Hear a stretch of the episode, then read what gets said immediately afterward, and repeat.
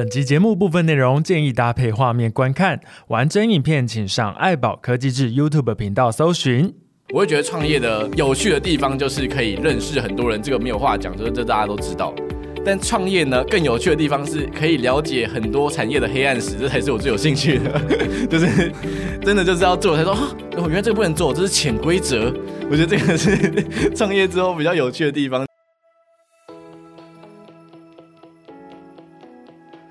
那在我回答之前呢，我觉得这个非常适合新加入的伙伴，因为他就是学了我们的人形机器人之后转化成我们的伙伴。就其实呢，小时候大家都有梦想嘛，想要当警察，想要当太空人，然后想要当老师之类的。其实当老师这件事情呢，你要说难吗？也算难。那你要说简单吗？其实你要有学生，你就是一个老师。最近的就是生恩老师有让我去开始教一些同学啊，然后现在又又开始教一个。小二的比较困难的点是我还有另外一个学生是大班的，我在教他这一块，比如说锁螺丝，他会有比较大的困难。那其实看着他有困难，我们要怎么想办法让他解决，是一个非常有成就的事情。那你看他解决了困难啊，然后他其实有吸收了很多新的知识，对我们来说都是一个有个满足的感觉。而且大班跟那个国小生都是装人形机器人哦，不是像就是我们已知的，例如说积木骑手。他就是直接碰着这些金属件啊、碳纤维件就开始锁，然后重点是他们可以锁很久，就是这个还蛮酷的。因为我那时候也在现场，然后就会看到那个国小生在装那个机器人了，就你会看到一个小弟弟，然后拿着一个螺丝起子，然后就开始装机器人，然后妈妈就一直问他说要不要喝水啊，或者要不要回家休息啦，然后那个弟弟一直不要，说我要装完再走，然后就真的就是从早上就装装到晚上，然后甚至有那种装到十点十一点的，就是一定要今天装完才走。然后下一次就来就想让机械会动，可以去发现说，其实小朋友的这个专注力啊，不是没有，是因为我们大人的魅力不够，所以没有办法吸引国小生让他很专注。卡通就可以吸引国小生，那个大家都觉得 OK，可以一直看下去。那就是我们的魅力不足，机器人有这个魅力，那我们就用这个机器人让他去学我们希望他学到的东西。所以今天他已经喜欢机器人了，那我们就让他知道说，哦，这个机器人会用到数学哦，你出国会用到英文哦。学人形机器人之前啊，因为那时候要做学习历程这个东西，就是对所有的高中生都是一个算是难题吧。在学习人形机器人之前，我还去学了 Python 之类的程式语言。那其实，在学习过程中是你会感受到，就是为了学而学，你会感觉不到乐趣，可能你会觉得有难度在。可是人形机器人，你会越装会越有成就感，然后包含了它有竞赛，那竞赛这部分也是让我觉得还不错的地方。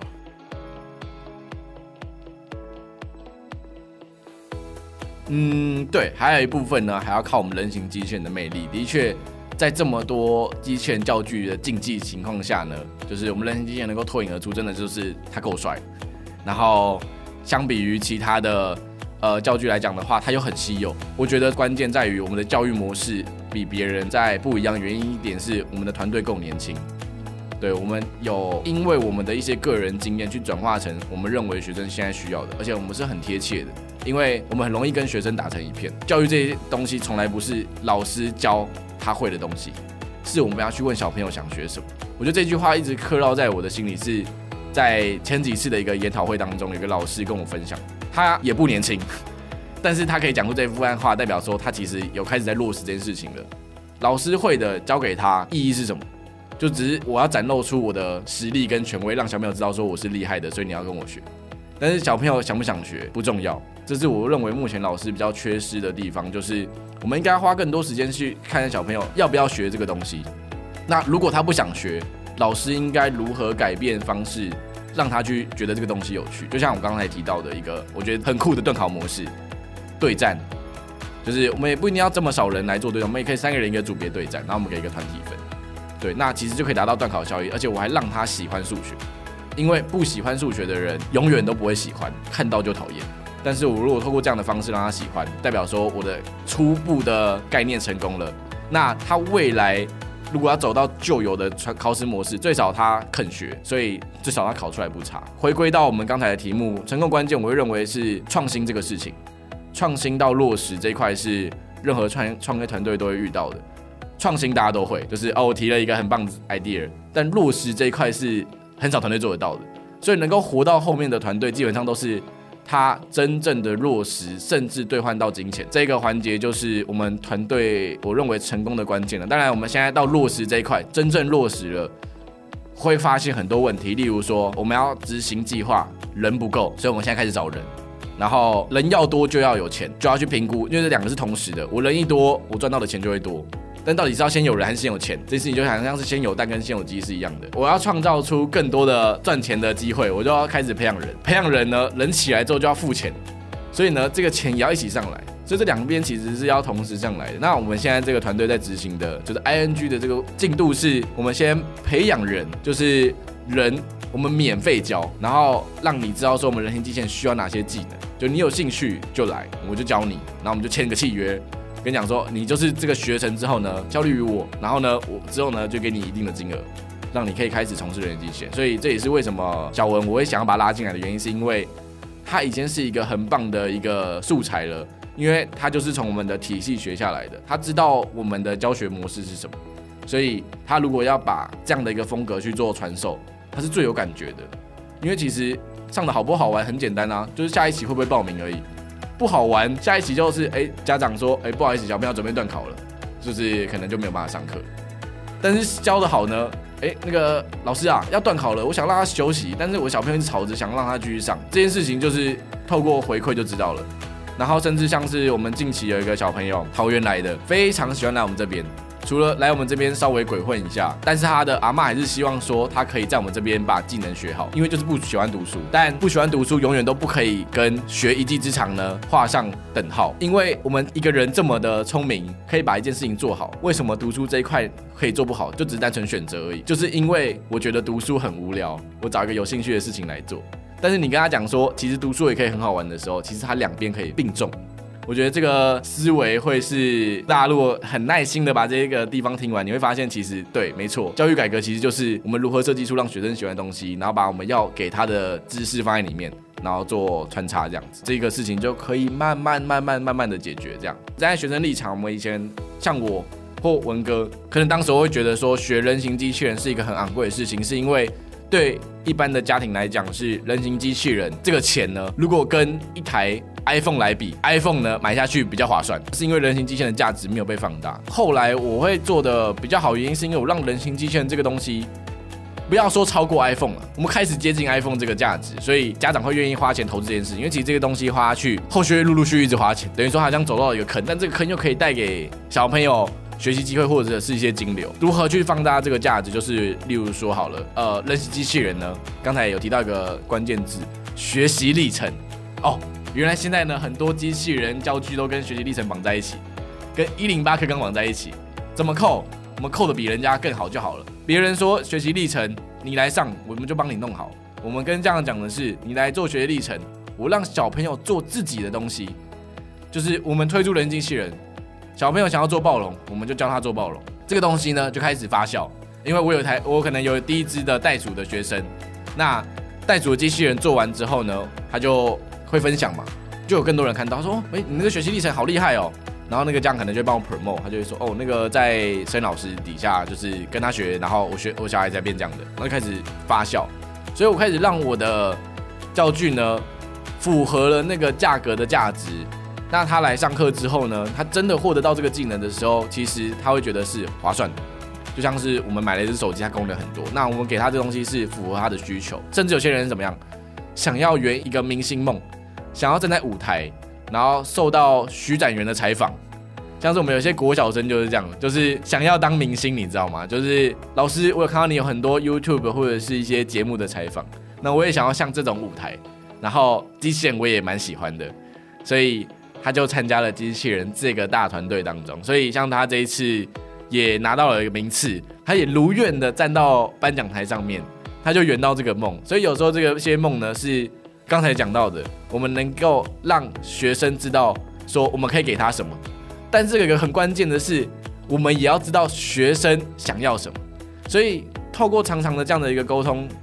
其实可以解决很多问题。因为会吵架就是互相不理解，但如果教学方式可以做到互相理解这一块的话，我会觉得说老师跟学生有默契，别人看起来我们都在玩，其实玩的当中我们一直不断的传授知识给他们。然后在场上的时候，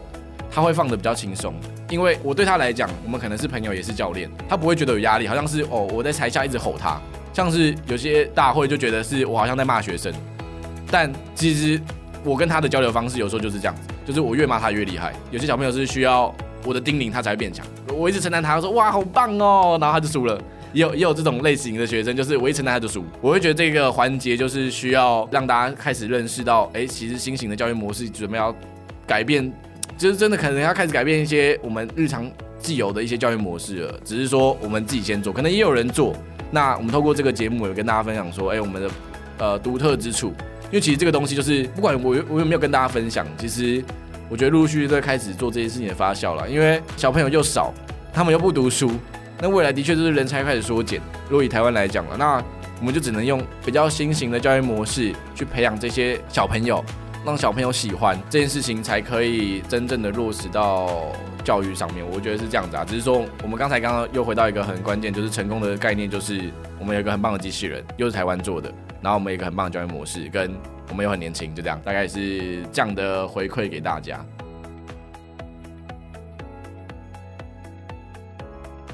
嗯，目前来讲的话，我们应该会想要先 promote 八月十九号的比赛，在板桥丽宝。那对丽宝百货，呃，因为我们三月十九号已经有办过一场了，反应非常好。然后我们准备要筹备第二届，我们这边就是有跟台积电在合作。台积电的话就是有给我们就是举办竞赛的费用，再加上我们公司也有出一点，然后包含呃胡老师的创造者科技，以及像是小文的妈妈是做印刷的，所以其实有很多印刷品都是小文的妈妈炫彩印刷在做，就是协助这件事情就开始有发落，因为开始有赞助厂商进来，我们也想要跟台湾一些比较知名的企业去谈赞助。这件事情的目标是。是台湾没有一个属于自己的人形机器人的专属比赛，我们目前都还是参加国外的为主。那我想要让台湾可以成为世界的舞台之一，等于说我们可以八月去韩国，九月去日本，然后可能呃四月去美国，但是不是有一个月份是可以让全世界来台湾参加比赛的这个目标，我想做。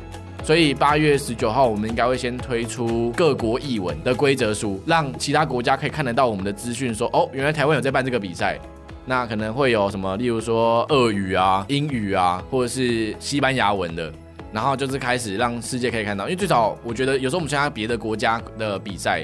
英文绝对是世界语言，但是有时候我们的英文底子又不是很够，你知道吗？就是翻译起来有时候会有语义上的差别，所以我会觉得是是不是，如果我们今天要成为一个厉害的竞赛。我们是不是可以推出我们世界比较主流的语言的版本先上线？那再来就是我们举办单位的能量，在丽宝办很好，可以容纳可能例如说一百位的队伍。但是如果今天我们要变成两百位嘞，我们是不是有一个政府机关的场地可以提供给我们？例如说呃，不知道松烟、南港或是花博等等之类的这样的一个场地。所以我能做的是八月十九号，我们先办一场看起来有国际规格、没有国际选手的比赛，或者是真的有国际选手有兴趣想要来挑战看看，像这样的一个模式，我先做。明年二零二四年，我们的这个制度一旦落实之后，我甚至可以寄邀请函到我现在已经有跟我们配合的国外的学校，例如香港、澳门、波兰这种的国家，我可以去做，甚至印度的某一个新创团队，他们也是做机器人相关的，他们现在也在跟我们做接洽。那这件事情是不是可以开始发酵，变成是让我们可以让世界看到台湾是一个具有机器人实力，而且是我们邀请别人来，不再是我们一直送选手出去。很简单，我们送选手出去。好，假设我们讲技能竞赛好了，好，它是一个国际金手奖回来，好，那我们大家都知道了，新闻有报，我们都知道了，但它带回来的影响力是零，为什么？因为跟我们没有关系啊。但是如果今天这个技能竞赛是办在台湾，观众呢，其实只要路过，他就想说，哎、这边在办比赛，进去看一下。哦，这件事情他知道了，人形机器人原来在台湾是盛行的，而且非常的厉害，很快，力量又够大，那他是就可以透过，哎、旁边有个 QR code 扫一下，哎、追踪一下。希望哪一天我的小朋友有兴趣，我也让他学，这时候才有办法真正带来给台湾一个改变，而不是一直把台湾优秀球送，因为送出去真的老实讲，我看到了，好，今天某某机器人又拿到世界冠军，那又如何？因为这个世界冠军又不是我家孩子，或者是他带回来跟我也没有什么关联，因为他的推动的力量绝对不会超过台湾一个团队在推动的一个力量，所以我们现在就在扮演那个团队。那当然，我们团队包含了很多的协力厂商，这件事情要落成，的确，目前呢，我们呢除了钱以外呢，我们当然钱很重要，但除了钱以外，我们自己也要具备那个能力，因为像是我自己三月十九号办的时候，其实有很多人力都来自于我们自己的老师情义相挺来当。赛事，因为其实老师来当做赛事人员是最 OK 的。为什么？因为老师要带学生去比赛，绝对是把规则强读，所以他在做判决跟这些计时计分这些工作，他都不会出差错。但是当有一天国外的选手要来挑战台湾的选手的时候，老师就不能再当赛事人员了，老师就是要专心把台湾的队伍带好，去跟国外的选手做抗衡。这时候我就需要培养一个专业的赛事人员，是专门否比赛。例如说我们去打棒垒球，他们可能会有专业的裁判。那你觉得专业裁判是一直在当裁判？没有。他是所谓的兼职，他可能早上呢是学校老师，礼拜六呢就去当棒球的裁判。我觉得台湾比较适合这种模式，台湾没有办法供养一个职业的专业裁判，就是只靠裁判就过生活，不太可能。一定是我平常我是一个健身教练，然后我喜欢格斗，所以我礼拜六、礼拜天我就去判一个格斗比赛，然后拿到我相对应的费用，而且我觉得是乐在其中的。那这件事情就开始发酵，为什么？因为赛事人员有了，场地呢，政府帮忙一下，钱钱，企业赞助一下，然后我们提供我们专业的服务，机器人的产能，协力厂商跟我们呢，陆陆续续的把机器人往世界推，往台湾的各个学校去推，包含所有的科技中心。这件事情做完的时候，我们总不能我们开放了国界大门，然后呢，欢迎国外的选手来到台湾，然后结果台湾选手全部被碾压，然后输得体无完肤，然后再跟各位讲说，这就是世界的残酷。这个对我们学生帮助是零，所以其实在这个环节，我也有跟我们的几位老师思考过，如果今天我们办一场比赛是国外的选手跟台湾的选手合作呢？例如说，呃，我们的模式现在是三个队伍一个联盟，那队伍的选择来自于像是我们去 NBA 选秀一样，我是队长，队长怎么选？可能是预赛的前十六名。我当队长，我觉得韩国这队很强，我大家会需要，我就选韩国当我的第一副手。好，等一下呢，我需要德国的这个选手，我请来当我副手。所以这时候是台湾、韩国跟德国一起组成一个队伍参加竞赛，所以这时候才可以达到真正的交流。而且假设好了，今天冠军真的是由我这个队伍获得了，台湾可以回去说我拿到世界冠军了，德国也可以回去说他拿到世界冠军了，韩国也可以。那这个时候，这个奖牌带回去，给能不能给他们的国家发酵？没办法，为什么？就刚才讲的是一样的，他拿到第一名又怎么样？国家没有办法。但是因为这个第一名对于其他国家来讲是什么？我可以去参加你们的比赛，因为你给我们这样的奖项嘛，所以我们也力挺你的比赛，所以我去参加韩国的。韩国觉得说，哎，台湾给我这样的一个服务，所以韩国派队伍来参加我们的比赛。所以关键不在于给奖牌是影响我们台湾的怎么样的一个教育，而是我触发了。世界有这么大，每个国家都有一个基线的舞台。光每个月，如果真的这个计划开始发酵的时候，可不我们选手每个月都在出国比赛，因为每个月份的国家都有一场。那你觉得对他效益什么？他到每个国家认识了不同文化，交流了不同的机器人技术，他很难不成为机器人才。他一定会成为机器人才，原因是因为他吸取了各国的经验，甚至是我跟德国还有韩国队伍在参加一个联盟的时候，他不得不把技术交给我。他不交给我的时候，他就只能输啊，因为我会当做他的累赘啊，就是我一直打不好，我们联盟就会输。所以这件事情呢，如果能够做得好，我会觉得他超级棒，因为这才是真正的所谓的透过竞赛来取代教育的其中一环。因为有了交流，我就讲到一个比较跟我们比较贴切的，我跟小朋友讲说，为什么你要学英文，他就跟我讲说，哦，没有啊，因为我下一次比赛我跟德国人交流啊，所以我英必须要把英文学好。这时候他就会主动去把他的主科学好。这时候我们需要逼他去上英文课吗？不用啊，因为他会知道说，哦，这个不学好，我那一天去比赛，我就会看着大家他们在笑，然后我也跟着笑这样子。对，就是这样子。所以就是一个我们透过这样的一个比赛练，那当然这是我一个很远大的一个计划了。这个就是我画了一个大饼给所有的企业跟厂商听，就是这个东西呢有很多可以讲。例如说，我分享一个，就是我看到的，台湾有一个很厉害的脚踏车联赛叫九六联赛。他寄出了一百万的奖金给选手，我记得他一年办了四场，然后我有去参加一其中一场。那时候我跟阿婷一起去，然后订房嘛，光这样的一个竞赛魅力出现的时候，各国多少队的队伍来到台湾参赛，直接把南投水里乡的房间全部订爆。政府会不支持吗？会啊，为什么？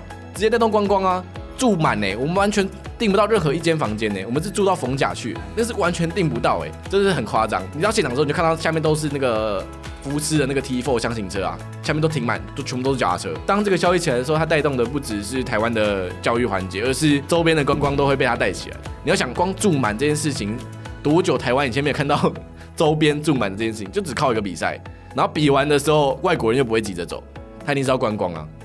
所以他就是可能我不知道有没有包行程啊，或者他们就是就台湾是很容易是可以自由行，但是这个环节我也想到的是。这个东西我做下去之后，会有好多好多事情我都可以做，那就很符合的是我刚才提到的，我做的这个事情为什么看起来好像很合理，你也会觉得说很合理的一件事情，是因为因为我看见了这个需求。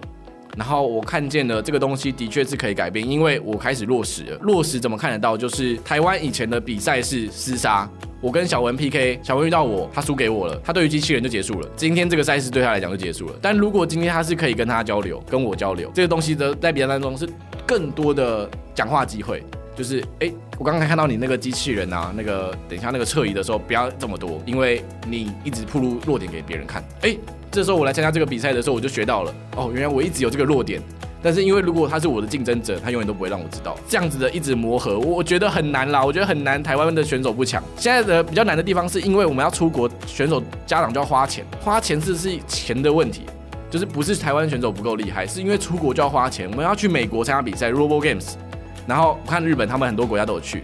那当然我不知道他们去的机制是什么。但台湾去就知道花钱，去飞过去就知道六万，然后在那边花个起居饮食什么的，就是一定的金额累积，就是要做支出的。那你要想，台湾的选手很优秀，但是没有办法到那个舞台去发挥的时候，他就只能在台湾。那我们可以看 Robo Games 的影片，跟台湾的选手朋友讲说，嗯，美国这样的一个很棒的比赛哦，打得很激烈，技术也很不错。然后老师就说，哎、老师那可不可以去 Robo Games？哎，可以，但是我们要考虑一下旅费的部分。再往下讲，今天企业真的赞助我们旅费了，好，我们送六个选手出去，他们去 Robo Games 打了，呃，赢了金牌回来。那回来之后，然后呢？好，我跟我开始介绍。我如果是补习班，我就说，嗯，我们的补习班可以教出冠军。家长，如果你也想要成为冠军，可以，我们那个美国十四天行程已经 package 好了，二十万，然后我们带你小朋友出去比赛。那这件事情就是不是一个好的循环，所以我会觉得舞台一直以来都可以在台湾举办，台湾有这样的一个能力去做。那这件事情是你听完我这个计划，如果你有兴趣的话，等下那个帮我上个那个 GTA 的那个粉专，欢迎来跟我们联系。